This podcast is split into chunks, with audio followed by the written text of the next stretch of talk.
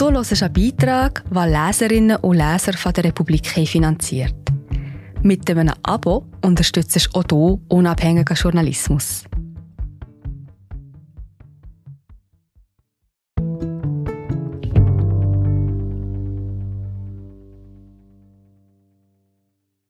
Ferien auf der falschen Seite des Mittelmeers haben Mohammed Amjahid politisiert. Auftakt zur Serie Endlich Sommer. Mein Sommer riecht nach Kokossonnenmilch und erinnert mich an den Tod. Von Mohammed Amjahid, gelesen von Danny Exner. Im Sommer überkommt mich eine wohlige Ruhe, eine hedonistische Selbstfürsorge, die nach synthetischer Kokossonnenmilch duftet und sich mit schmerzvollen Erinnerungen und einem schlechten Gewissen vermischt. Das hat mit meiner Biografie zu tun. Ich hatte schöne Sommer in Marokko, wo ich zum größten Teil aufwuchs. Zwischen Juni und September lebte ich streckenweise nur von Wassermelonen, frischen Milkshakes und Sonne. Ganz wichtig beim Thema Milkshake, da gehören nur direkt an der Pflanze vollgereifte Früchte und kalte, fettarme Milch rein. Sonst nichts. Kein Eis, kein Zucker, keine künstlichen Aromen, keine ausbeuterischen Produkte aus dem Hause Nestlé. Aber das nur am Rande.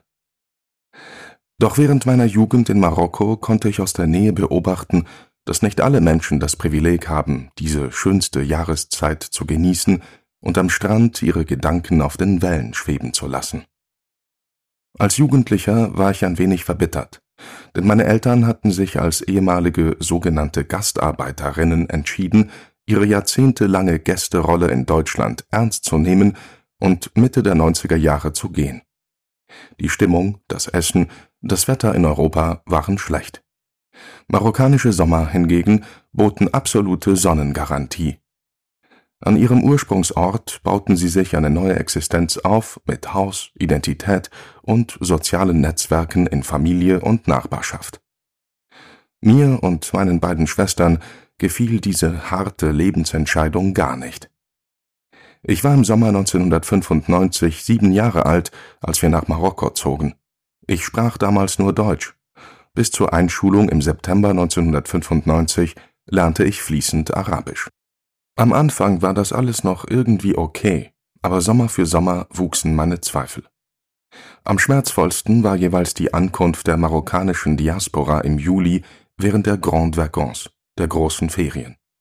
Dann stauten sich neu erstandene Gebrauchtwagen mit deutschen, französischen, spanischen, italienischen und schweizerischen Kennzeichen auf den engen Straßen und Parkplätzen marokkanischer Städte und Dörfer. Die Kinder aus der Diaspora waren verzogen, und ihre Eltern boten ihnen alles, was sie wollten und was halt so drin lag.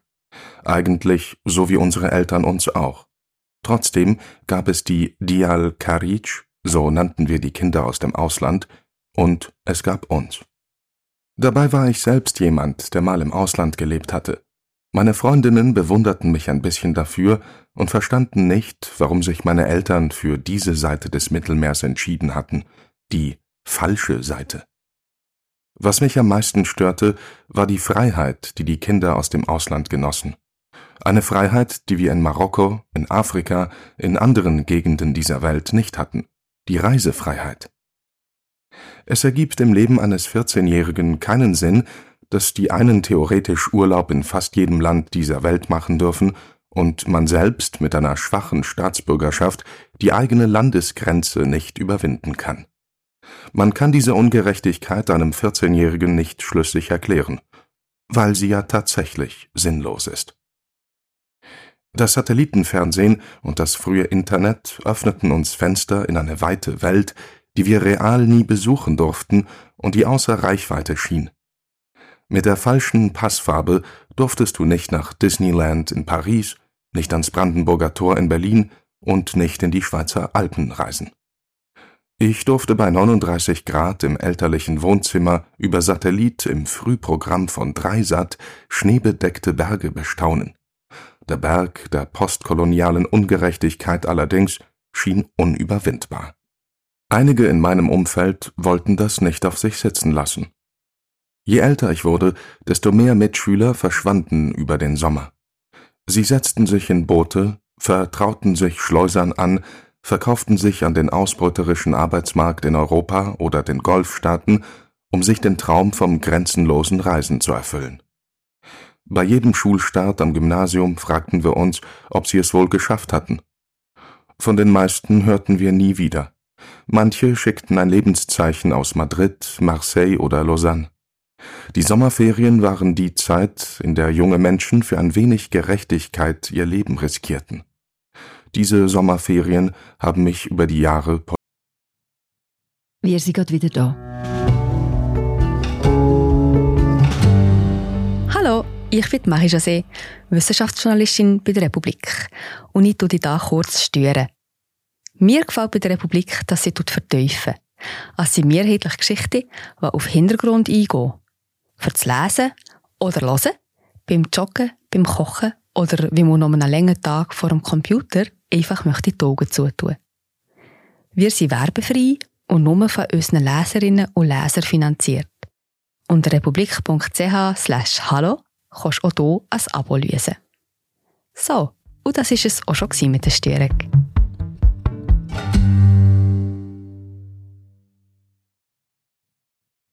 Politisiert. Ich erinnere mich an unsere Reisen ans Mittelmeer oder an den Atlantik. Uns ging es mit der Rente meines Vaters relativ gut. Ich würde sagen, wir gehörten der unteren Mittelschicht an. Mein Vater war stets verschuldet, aber er hatte zumindest das Privileg, Schulden aufnehmen zu können, um einen gewissen Lebensstandard aufrechtzuerhalten. Der Sommerurlaub gehörte dazu, mal als Familie, mal als Vater-Sohn-Ausflug. Manchmal hielten wir in den tristen, damals schon wegen des Klimawandels nach Wasser und Leben lechzenden Wäldern an und reichten den Geflüchteten, die sich dort versteckten, eine Dose Zuckerwasser oder ein Stück Melone. In mein Gedächtnis hat sich eine kurvige Straße eingeprägt, unweit der spanischen Exklave Melilla, vertrocknete Bäume links und rechts. Hinter ihnen lugten die Körper schwarzer Menschen hervor. Sie wurden über Grenzen geschubst und wieder zurück, und warteten geduldig, dass ihnen jemand ein paar Münzen oder Lebensmittel reichte. Damals verstand ich nicht, was das sollte. Heute blicke ich mit einem schlechten Gewissen auf diese Zeit. Wir versteckten uns nicht im Wald. Mein Vater lieh sich Geld und bezahlte fett Schmiergelder, damit wir mit unseren marokkanischen Pässen einen Tag in Melilla verbringen durften. Wir Kinder rebellierten, weil wir nicht verstanden, warum wir in diesem Gefängnis namens Heimat der Eltern gelandet waren, und mein Vater wollte beweisen, schaut, ein bisschen Reisefreiheit liegt doch noch drin. Es gibt ein Bild von uns drei Geschwistern, in dem wir mit geröteten Gesichtern an der Flaniermeile von Melilla stehen, glücklich und erschöpft. Endlich mit einem Fuß in der selbsternannten ersten Welt. Die Geflüchteten blieben draußen in den Wäldern und warteten auf Leute wie uns, die ihnen auf der Rückfahrt vielleicht ein hartgekochtes Ei oder eine Tafel angeschmolzene spanische Schokolade aus dem Auto schmissen. Seitdem ist die Abschottung noch krasser geworden. In Nordafrika ist der antischwarze Rassismus auf einem Allzeithoch, die demokratisch geformte Stimmung gegen Flüchtende ist aus Europa auf die andere Seite des Mittelmeers übergeschwappt und das, obwohl genug Nordafrikanerinnen selbst weiter in Boote steigen, sich in Wäldern verstecken, Schleusern anvertrauen, um ihre Träume zu verwirklichen und Schutz zu suchen. Inzwischen bin ich nach Deutschland zurückgekehrt, zunächst fürs Studium und mit unheimlich viel Aufwand. Jedes Mal, wenn ich, meist im Sommer, wieder in Marokko bin, beobachte ich eine weitere Radikalisierung dieser europäischen Abschottung, mit der zentraleuropäische Länder wie Deutschland, Österreich oder die Schweiz viel mehr zu tun haben, als sie gerne vorgeben. Mit meinem hart erarbeiteten deutschen Pass schleuste ich mich noch vor Beginn der Pandemie an der Grenze zu Melilla durch einen Parcours von Zäunen und Gittern.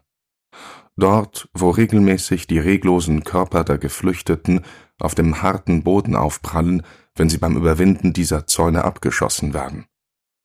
Marokkanische Grenzbeamte scannten meine Dokumente mit Geräten, auf denen das Logo der deutschen Bundesdruckerei prangte. Und ich musste mich an diesen Sommer erinnern, in dem wir uns als naive Kinder etwas Würde geholt hatten mit ein paar Stunden Aufenthalt in der Europäischen Union. Als ich im Gymnasium war, wollte ich meine älteste Schwester in Deutschland besuchen. Sie hatte es als erste von uns drei Geschwistern mit sehr viel Schmerz und Aufopferung wieder auf die sogenannte gute Seite des Mittelmeers geschafft. Ich wollte mich mit einem Sommer in Deutschland für meine guten Schulnoten belohnen. Heute finde ich es absurd, einen Sommer in Deutschland verbringen zu wollen. Ich erinnere mich, wie ich mit meinen Eltern vor der deutschen Botschaft in Rabat in der Warteschlange stand. Schon ab vier Uhr morgens versammelten sich die Antragstellerinnen auf dem schmalen Trottoir vor dem Tor. Ein marokkanischer Botschaftsmitarbeiter trat kurz vor acht Uhr heraus und schlug mit einem langen Olivenzweig auf uns ein. Benehmt euch wie Deutsche und wartet in einer geraden Linie.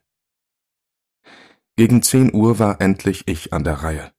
Ich wurde in einen kleinen Raum gebeten, wo man mich fotografierte und ich schriftlich bestätigen musste, dass ich weder Mitglied in einer terroristischen Vereinigung sei, noch Anschläge von Saudi-Arabien oder Afghanistan aus plante. Die deutsche Sachbearbeiterin sah sich meinen Antrag an und hob dabei demonstrativ ihre linke Augenbraue.